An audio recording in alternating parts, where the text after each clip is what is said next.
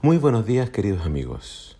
Hoy en Primero Dios les invito a que juntos leamos Mateo capítulo 12.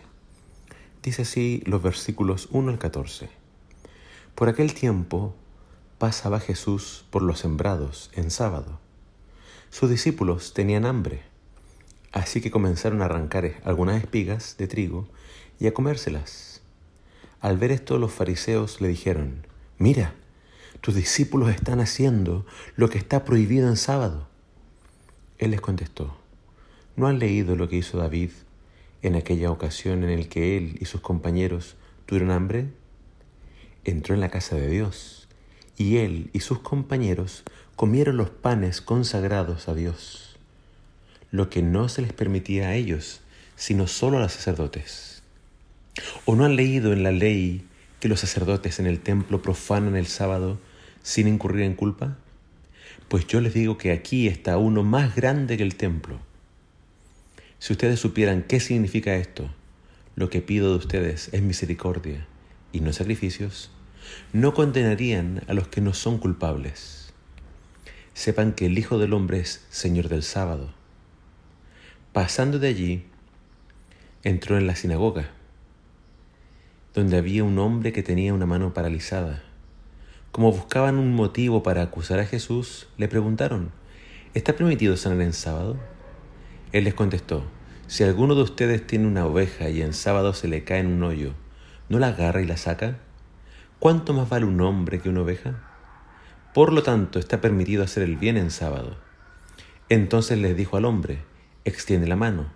Así que la extendió y le quedó restablecida, tan sana como la otra. Pero los fariseos salieron y tramaban cómo matar a Jesús. El ministerio de Jesús estuvo lleno de controversias con los fariseos y escribas. Ellos eran la máxima autoridad religiosa, eran los que enseñaban la palabra de Dios y actuaban como jueces cuando no se hacía las cosas como ellos entendían que debían hacerse. En esta ocasión criticaron a los discípulos de Jesús por tomar espigas y frotarlas con sus manos y comérselas en el día de reposo. El sábado es el día de reposo. Es el cuarto mandamiento que nos ordena no trabajar en ese día. El problema es que la tradición judía agregó muchos reglamentos extra para evitar que el pueblo quebrantara el Shabbat.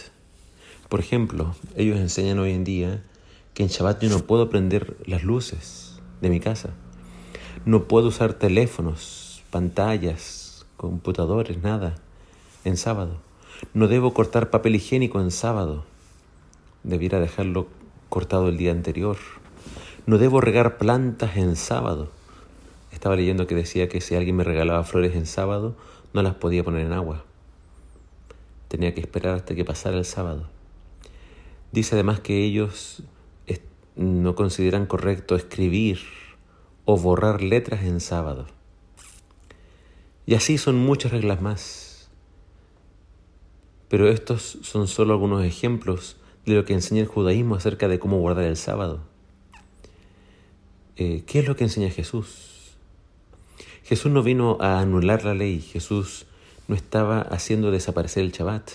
Él vino a darle cumplimiento y a explicar el verdadero sentido de la ley de Dios. En este pasaje Jesús nos enseña que está permitido hacer el bien en sábado. Cuando se trata de salvar una vida, está permitido hacer todo lo necesario. Y para ser justos, así también se enseña en el judaísmo hoy. Jesús nos enseña que el sábado, aunque es un día para cesar todas nuestras labores cotidianas, no deberíamos dejar de hacer el bien. Jesús reprendió a los fariseos en vez de a los fariseos porque en vez de dedicarse a observar eh, quién guarda y quién no guarda el sábado. Ellos debían dedicarse a tener, a entender lo que significa la Biblia cuando dice, misericordia quiero y no sacrificio. Si me dedico a condenar a otros en sábado, si estoy albergando resentimientos y rencor contra otras personas, eso sí constituye quebrantar el espíritu del día sábado. El fariseo siempre va a estar más pendiente de las faltas de otros y va a hacer caso omiso a las faltas propias. Debemos amar a las personas, debemos procurar su bien y debemos evitar condenar a los inocentes.